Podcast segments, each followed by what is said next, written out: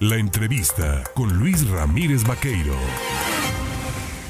8 de la mañana con 40 minutos. Es inaceptable que haya explotación y discriminación laboral en contra de médicos mexicanos o cubanos. Esto lo ha señalado José Francisco Yunes Zorrilla, diputado federal del PRI. Y para hablar de ese tema y de otros temas, yo le agradezco el tomarme el teléfono esta mañana. Pepe, ¿cómo estás? Buenos días. Muy buenos días, Luis. Contento de platicar con ustedes. Muchas gracias por la invitación y un saludo a quienes nos escuchan oye, este gobierno no se ha caracterizado por ser muy respetuoso de los derechos de nadie. Eh, no se vale, ¿no? Que le den un trato diferencial, tanto de salario como de humano, de discriminación laboral a nadie en cuanto al tema médico. Eh, tú has tocado el tema, ¿por qué? ¿Por qué es importante que se le dé prioridad al tema de los médicos en este momento? A ver, no se puede discriminar según la constitución política a mexicanos profesionistas eh, en, su perjuicio contratando a profesionistas de otra nacionalidad, si no es porque la causa lo, lo amerite. Y aquí en este sentido, quien ha tenido la oportunidad de recorrer el estado de Veracruz y extrapolarlo al país, vemos el gran trabajo que hacen los médicos, las doctoras, las enfermeras del sector salud, lo que hicieron en la época de la pandemia, que demostraron su valentía, su arrojo, su vocación de servicio y que además lo hacen en condiciones sumamente desventajosas porque ni cuentan con el equipo, ni cuentan con el salario, ni cuentan con el entorno laboral necesario para poder cumplir a e, esa ese trabajo, esa función con enorme repercusión social. Y el tema de los médicos eh, cubanos que ya estuvieron en alguna en algún momento en el país y que lo vuelven a, traer trae dejos de explotación pero eh, contrarios para ellos. Y es que el país no le paga a los médicos cubanos el país transfiere el recurso a su país y es el gobierno cubano el que les paga. Y en este sentido eh, existen dudas fundadas de que buena parte de la transferencia que con cargo a ese servicio hace nuestro país en favor de la República Cubana, pues evidentemente no llega en su totalidad a los doctores cubanos que podrían estar sumándose eh, dignamente al trabajo del heroico cuerpo de médicos nacionales. Entonces, es ahí donde se han eh, sonado las alarmas, donde se ha señalado, sobre todo últimamente a través de investigaciones norteamericanas que pueden tener repercusiones en los tratados comerciales, porque la explotación a los médicos cubanos de existir, pues no sería de parte del gobierno mexicano ni de los mexicanos, sería de parte de su propio gobierno en este entorno izquierdoso, socialista, que pone muy, pero muy por debajo los derechos humanos y los laborales de las personas. Entonces no es un tema de explotación de nosotros hacia ellos como país, sino de su propio país con recursos que le transfiere, a mí me parece que indebidamente el nuestro a Cuba.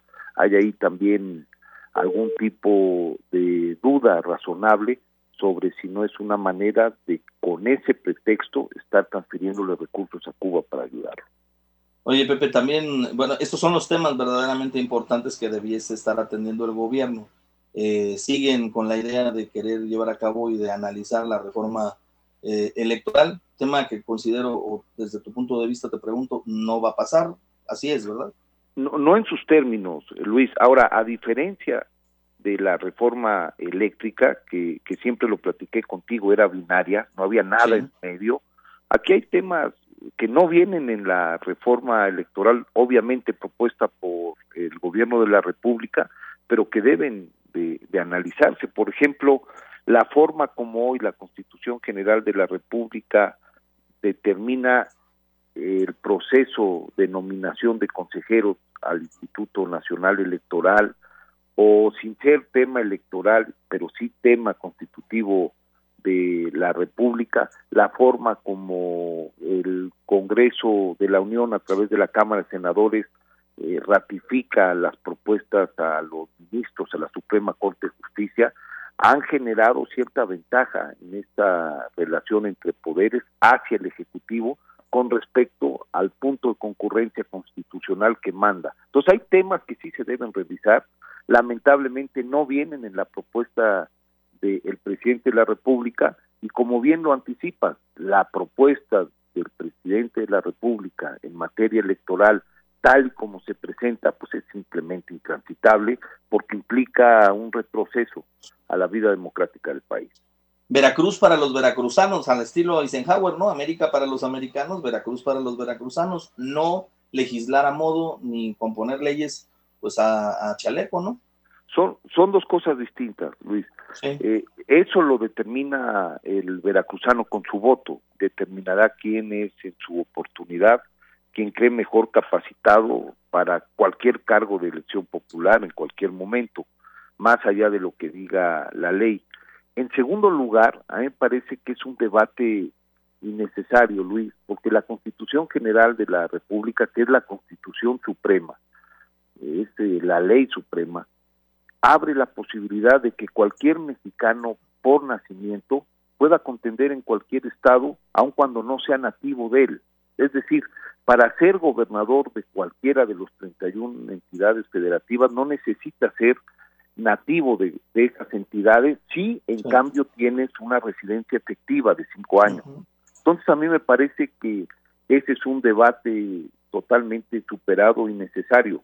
Cualquier mexicano por nacimiento o cualquier mexicana por nacimiento que pueda acreditar, más allá de donde haya nacido, que tiene residencia efectiva, cada eh, mayor a los a cinco años al día de la elección puede participar y puede participarlo en pleno ejercicio de sus derechos. Entonces, en este sentido, si el caso era para alguien en lo particular, la modificación era para beneficiar a alguien en lo particular, era totalmente innecesaria.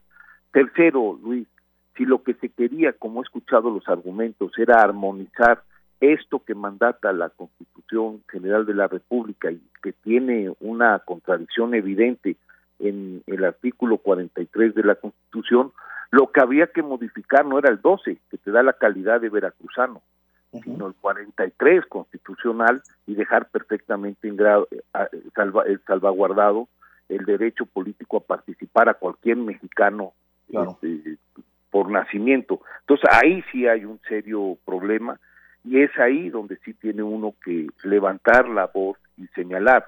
Si se quería armonizar, háganlo en el 43 constitucional, era innecesario porque estaban o están salvaguardados por la Constitución General de la República los derechos políticos a participar alguien que tenga residencia efectiva por más de cinco años. Pero ¿por qué modificar el artículo 12 que te da la categoría de veracruzano? Y eso, pues evidentemente me parece un exceso.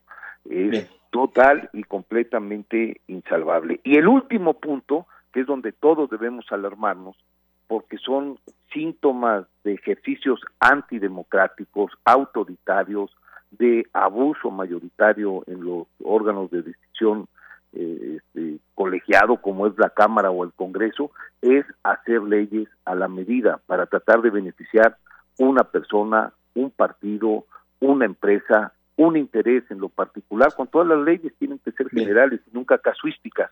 Eso es inadmisible y eso debe generar el reproche de toda la sociedad porque es un retroceso democrático y es abrir las puertas al autoritarismo. No se puede legislar a medida, Luis, nunca.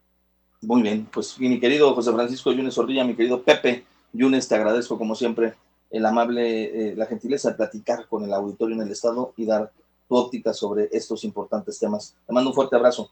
Gracias por la oportunidad, Luis. Estoy a sus órdenes. Gracias, ahí tiene usted al diputado federal por el PRI, José Francisco Yunes Orilla.